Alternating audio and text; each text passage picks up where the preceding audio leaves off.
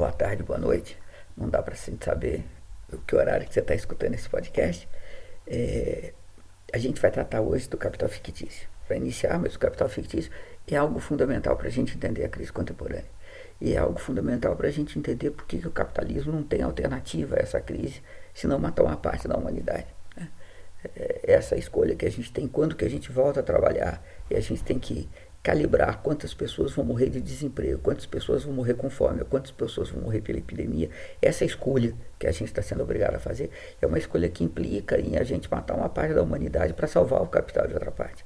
Na verdade, a discussão é o quão lucrativo é matar esse tanto de gente e o quanto que é lucrativo salvar esse tanto de gente.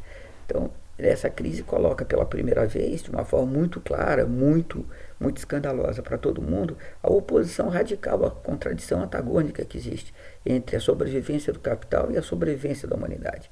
E nessa questão, para vocês entenderem essa questão para valer, é, porque o capitalismo não tem alternativa senão matar uma parte da própria humanidade, vocês entenderem isso é fundamental a gente, a gente entender um pouco o que é capital financeiro, o que é capital fictício. Veja, para a gente fazer essa explicação em 15 minutos, eu vou fazer uma enorme simplificação a gente vai simplificar toda a economia e a gente vai reduzir toda a economia, a agricultura e a, e a, e indústria. Tem uma razão para isso. É na agricultura e na indústria que se produz todo o capital. Portanto, toda a riqueza da sociedade capitalista sai da, da, da, da, agricultura e da indústria. Então, por causa disso, é possível reduzir neste, nesse, nessa, nessa simplificação que eu vou fazer com vocês, é possível reduzir a economia, a agricultura e a indústria. Nós vamos reduzir todo o sistema financeiro, todinho, todinho, todinho. Nós vamos reduzir aos bancos. Claro que você tem, além dos bancos no sistema financeiro, você tem a bolsa de valores, você tem, você tem a bolsa de mercadorias, você tem, você tem a, a, os títulos da dívida pública, você tem várias outras, você tem o Banco Central, você tem várias outras, outras instituições, outras, outras mediações. Reduzir tudo aos bancos. E o Estado, a gente reduzir o Estado. Então, todas as empresas públicas, os bancos públicos, o papel do Banco Central, tudo isso a gente vai reduzir ao Estado. Então, na verdade, a gente vai trabalhar com três grandes polos. Vamos trabalhar com a indústria e a agricultura, representando a economia, os bancos representando o capital financeiro e aonde é depositado o capital fictício, é por onde circula o capital fictício, e a gente vai ter o Estado, que é todo mundo sabe, desde 1848, nada mais é do que, a, a do que o comitê executivo da, que, da classe dominante, né, que cuida dos negócios do conjunto da classe dominante. Veja, são três polos, são três polos distintos, mas na verdade os três polos são muito parecidos, ou são quase o mesmo. Porque o banco, a agricultura e a indústria e o Estado são todos representantes, são todos capital ou são representantes do próprio capital. Então você tem, na verdade, são facções diferentes da burguesia e um Estado que é o Estado da burguesia, que serve a burguesia. Portanto, no fundo, no fundo, no fundo, nós estamos falando de um sistema do capital, tá certo? Como é que essa coisa funciona? Veja, desde que a gente tem a Revolução Industrial, desde que o capitalismo vira capitalismo, o capitalismo tem mais anos de crise econômica do que de prosperidade econômica. E isto acontece porque com a passagem pela Revolução Industrial, pela primeira vez a gente começa, a humanidade começa a produzir mais capital do que a humanidade precisa, produzir mais riqueza do que a humanidade precisa. E a gente passa de um período de carência antes da Revolução Industrial para um período de abundância pós-Revolução Industrial. esse período de abundância ele tem tanta crise porque a, a, revolução industrial aumenta a produtividade do trabalho de tal forma que a gente passa a produzir muito mais do que a humanidade precisa. Portanto, a oferta de mercadorias é muito maior do que, do que a demanda. Isso faz com que o preço caia abaixo do, abaixo do, do custo de, de produção e o resultado disso é que a partir de um determinado momento em que a oferta é muito grande, não compensa mais produzir, os preços caem muito. As indústrias fecham, não pagam os bancos, os bancos quebram, a agricultura quebra, você tem crises cíclicas. As crises cíclicas são chamadas cíclicas, porque quando você tem a crise cíclica, a própria crise consome uma parte daquilo que foi produzido, portanto você diminui a abundância, volta a ter carência, volta voltando a ter carência, diminui a oferta, aumenta a, aumenta a procura, e o resultado disso é que você aumenta o preço. Aumenta o preço, vale a pena voltar a produzir, você tem uma, um novo ciclo de expansão econômica. Veja, quando a gente passa pela, pela, pelos anos de 1970, isso se altera. Graças ao, ao, mercado de consumo de massas, graças ao Fordismo, ao desenvolvimento de tecnologia do século XX, etc., quando a gente chega em metade dos anos 70, a produção se torna tão grande, a abundância se torna tão grande, que o resultado disso é que você não consegue mais ter uma crise que consuma toda a abundância.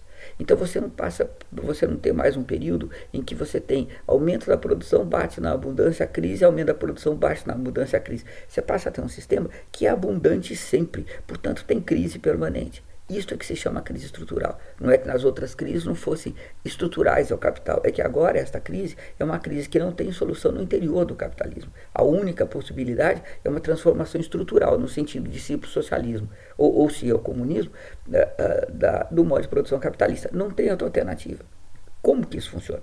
Veja, quando a gente passa dos anos 70, o, o, a indústria a agricultura é, é, acumulam mais capital do que elas podem, do que a indústria agricultura pode reinvestir na própria produção. E isso acontece porque com a crise estrutural o mercado quando cresce não cresce suficiente para absorver a, o capital que está sendo produzido na agricultura e na indústria. Então uma parte desse capital produzido sobra. O que, que os industriais, o que, que os agricultores, o que, que os capitalistas têm que fazer? Eles têm que pegar esse capital sobrando e investir em algum lugar. O único lugar que eles podem investir, porque não pode voltar para a produção, é nos bancos. Então eles vão e fazem um investimento no banco. O banco recebe esse investimento em condições. A condição é a seguinte: eu, né, o banco recebe investimento e diz, ó, dentro de tanto tempo eu te devolvo o capital investido acrescido de tanto de juros. Veja, o problema é que o banco não produz riqueza nenhuma. A riqueza do banco, onde o banco acumula capital, é na diferença entre o juro que ele cobra de quem toma empréstimo dele e o juro que ele paga para quem fez investimento dele. Então, como o banco não produz riqueza nenhuma, ele tem que encontrar alguém, alguma instituição, que tome esse capital emprestado pagando um juro maior do que ele vai pagar para a indústria a única instituição que pode emprestar esse montante de riqueza, depois eu falo para vocês o montante, mas esse montante de riqueza que é enorme, a única instituição que pode fazer isso é o Estado. Então o Estado, lembra, Comitê Executivo da Classe Dominante, o Estado empresta nos bancos a quantidade de dinheiro que os agricultores, uh, os industriais e os bancos precisam para continuar se reproduzindo. Então empresta a quantidade de dinheiro e topa pagar o juro que os bancos precisam para que possa, para que tenha seu lucro e ainda possa pagar a indústria e a agricultura, os juros para a indústria para a agricultura. Veja, só foi produzido capital. Esse capital sobrante foi colocado no banco. O banco emprestou para o Estado. O Estado agora precisa pagar este capital acrescido de juro. O problema é que o Estado, tal como o banco, não produz riqueza. Então, de onde que vai vir este juro que o Estado tem que pagar, que vai para o banco e que depois vai para a agricultura, para a indústria? Quem é que vai produzir esse juro? De onde que vem essa riqueza? Veja, a tese que os, que os, que os, que os, que os economistas burgueses defendem, a tese é que quando você pega esse dinheiro e investe na economia, você tem um processo de aquecimento da, da própria economia, aquecendo a economia. Você tem um processo uh, de aumento dos impostos que o Estado pode, pode cobrar, tem mais atividade econômica, o Estado recebe mais imposto. Com esse imposto, o Estado paga o empréstimo e paga o juro, e com isso o sistema continua girando. O problema é que isso nunca acontece assim. Porque quando o Estado investe na economia, veja, ele está investindo na agricultura e na indústria. Quando ele faz isso, a agricultura e a indústria ficam com uma parte dessa riqueza que transforma em lucro para eles. Então, quando o Estado recebe o imposto, o imposto é muito menos do que, ah, do que ah, ah, o capital e o juro que ele tem que pagar para o banco. Então, veja, o Estado fica com um enorme problema. Como é que o Estado vai pagar esse enorme empréstimo, acrescido de um enorme montante de juro para o banco, para o banco poder pagar a indústria e a, e, a, e a, agricultura? Veja, se o Estado não pagar o banco, o banco não paga a agricultura, não paga a indústria e todo o sistema quebra. Então o banco tem que pagar. Veja, desculpe, desculpe, o Estado tem que pagar. Como é que o Estado vai, vai fazer esse pagamento? Ele só tem um jeito ele tem que fazer um outro empréstimo para pagar o empréstimo anterior. O Messário tinha uma expressão ótima. Ele falava: a cada rodada que você tem, o Estado faz um buraco para tampar o buraco anterior. Só que cada vez que você tem que fazer fazer um buraco, você vai fazendo um buraco maior do que o buraco anterior. Veja, a dívida vai ser a mesma coisa. O Estado, para pagar a, o empréstimo que ele fez pro, pro, dos, dos, dos, dos bancos, né, para pagar isso, ele tem que fazer um outro empréstimo. Como é que você administra esse empréstimo? Como é que você faz esse novo empréstimo? Veja, os empréstimos que o Estado faz, na maior parte das vezes, são através dos chamados títulos da dívida pública. O Estado emite notas promissórias, dizendo: olha, dentro de tanto tempo eu me comprometo a comprar, a, a pagar por essa nota promissória um determinado valor acrescido de juros. E isto, veja, significa que o Estado então se compromete, depois de um, dois, três, quatro, cinco, seis anos, pagar o capital, é, o, a, o capital acrescido de juro representado naquele título da dívida pública. Bom, veja, como é que o Estado ele faz o um novo empréstimo? De novo acontece o mesmo processo, tá certo? O banco, a agricultura e, o, e, o, e, a indústria produzem um capital que não pode voltar para a produção, investe no banco, o banco, o Estado empresta, o Estado empresta, não tem como pagar. Então, isso vira um círculo vicioso.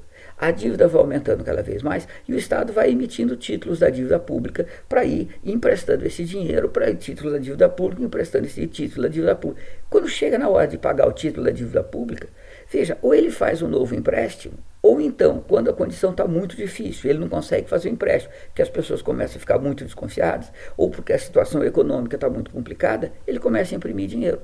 Como o Estado tem a possibilidade de imprimir dinheiro, veja, você começa a injetar na economia uma quantidade de dinheiro muito grande para tentar equilibrar o sistema. Mas, na verdade, isso não equilibra o sistema, porque o dinheiro representa a riqueza que a sociedade já produziu. O dinheiro não produz riqueza nova. Você imprimir nota de dinheiro, você não produz uma riqueza nova.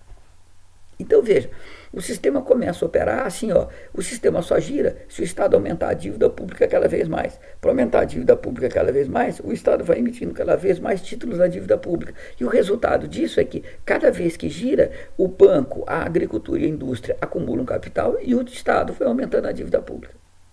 Claro isso. Olha agora que legal. Quando você está emitindo os títulos da dívida pública, quando esses títulos começam a ser ofertados no mercado, as pessoas compram. E aí as pessoas começam a negociar entre esses títulos. Então ela faz o seguinte: olha, você tem daqui a cinco anos, eu vou receber eh, do Estado um tanto de juro, mas eu topo vender este papel que eu tenho por um tanto agora, né, recebendo com isso uma quantidade menor de dinheiro do que o Estado vai me pagar daqui a algum tempo. E isto passa a ser, em algumas circunstâncias, vantajosas. Às vezes você, você tem um capital para investir por dois ou três anos, mas se você comprar um título da dívida pública de cinco anos, você tem um juro um pouco, um pouco maior. Se for um título de três anos ou de dois anos, então você passa a ter uma possibilidade de negociar com esses títulos. E o que os bancos começam a fazer, o capital financeiro começa a fazer, é você fazer uma especulação com esses títulos. Então você faz assim, ó, você tem um banco, o banco abre uma corretora e a corretora, a mando do banco, combinado com o banco, começa a comprar título da dívida pública. Como ela está comprando o título, o preço da dívida sobe. O resultado disso, veja, é que essa corretora está comprando e o, o preço do, do, título da dívida pública começa a subir. O banco, então, vende o título que tem com ele, para esse preço mais elevado, vende e tem um baita lucro. Ou então ele faz o contrário. O banco manda a corretora começar a vender os títulos da dívida pública, o preço da dívida pública começa a cair, ou na medida que, que, que, que, o preço cai, o banco vai lá e compra. Quando o banco começa a comprar, falta título da dívida pública, aumenta, diminui a oferta dos, dos títulos da dívida pública, o, o, o preço dos títulos da dívida pública sobe, e o resultado disso é que o banco tem um enorme lucro.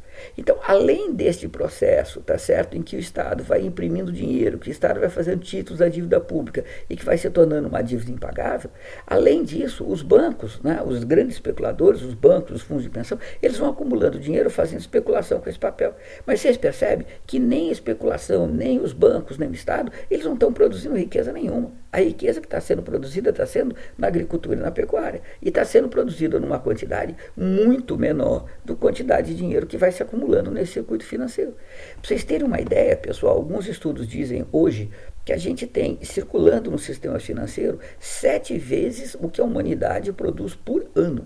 Então, uma produção de sete anos de toda a humanidade, toda a riqueza produzida pela humanidade em sete anos, está circulando no mercado financeiro. Veja, é, são, é, é uma, se você tem uma riqueza sendo produzida na agricultura e na indústria, você tem mais seis riquezas, né, mais seis montantes da riqueza mundial circulando em cima. E isso é um capital fictício, é um capital falso, é um capital meramente escritural, é um capital que de fato não existe.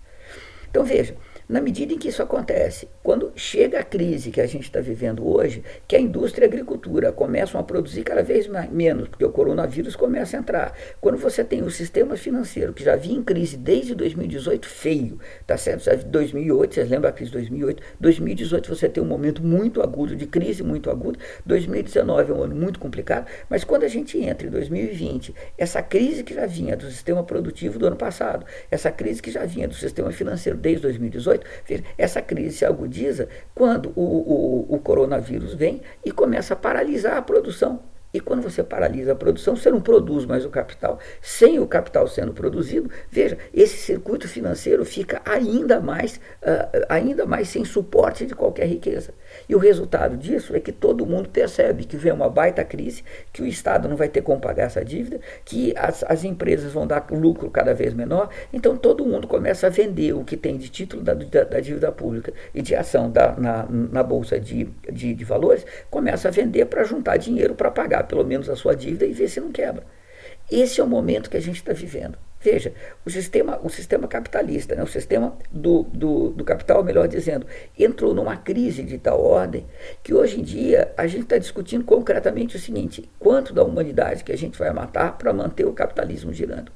Neste momento em que o fundamental é salvar vidas, a discussão, na verdade, é quanto que vale a pena salvar e quanto que vale a pena deixar morrer. Essa opção, quanto que a gente reativa a economia, porque a gente não pode deixar os negócios quebrar, na verdade é uma opção que diz o capital é mais importante do que a vida humana. Então, em função do capital, a gente decide quantos vivem e quantos morrem. E isso acontece, veja, em larga medida, porque a gente vive uma crise estrutural no qual, na qual, veja, a riqueza que vai sendo produzida, ela tem que ser, ela tem que ser jogada no sistema financeiro para que o capital possa se reproduzir. E para o capital poder se reproduzir, nós temos que chegar nesse absurdo de hoje.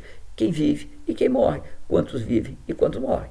Veja, qual é a alternativa que, os, os, o, que, o, que o capital está oferecendo para a humanidade? Qual a alternativa que os grandes bancos, os bancos centrais, o que, que eles estão oferecendo para a humanidade? Né? O que eles estão dizendo é: nós vamos imprimir quanto dinheiro for necessário para manter o capital girando. Imprimir quanto dinheiro for necessário significa que você vai imprimir uma quantidade de dinheiro enorme.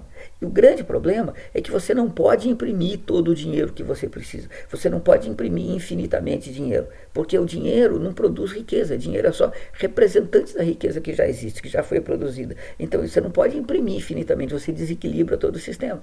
Por que você não pode imprimir infinitamente? Porque se você imprimir dinheiro sem parar, você desequilibra o sistema e aprofunda a crise, é o assunto do nosso próximo podcast. Então espero vocês no próximo podcast. Vocês se cuidem neste momento extremamente agudo, tá certo? A saúde é o mais importante que tem. Se cuidem por aí, se preparem. A gente vive momentos históricos, tá certo? E tenho a mais absoluta certeza que se a gente não superar o capital, essa crise vai se aprofundar e a gente vai matar uma parcela cada vez maior da humanidade. É isso que o capital está legando para gente. Até o próximo podcast.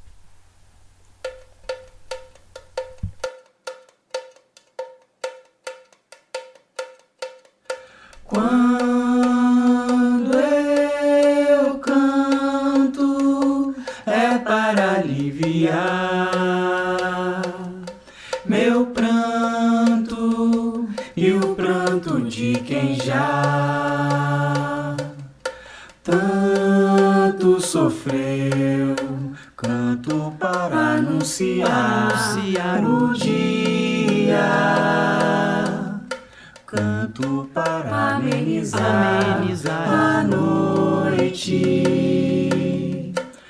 Canto para denunciar, denunciar o açoite. Canto também contra a tirania. Canto porque numa, numa melodia acendo no coração, no coração do povo esperança de um dia um mundo novo. E a luta para se viver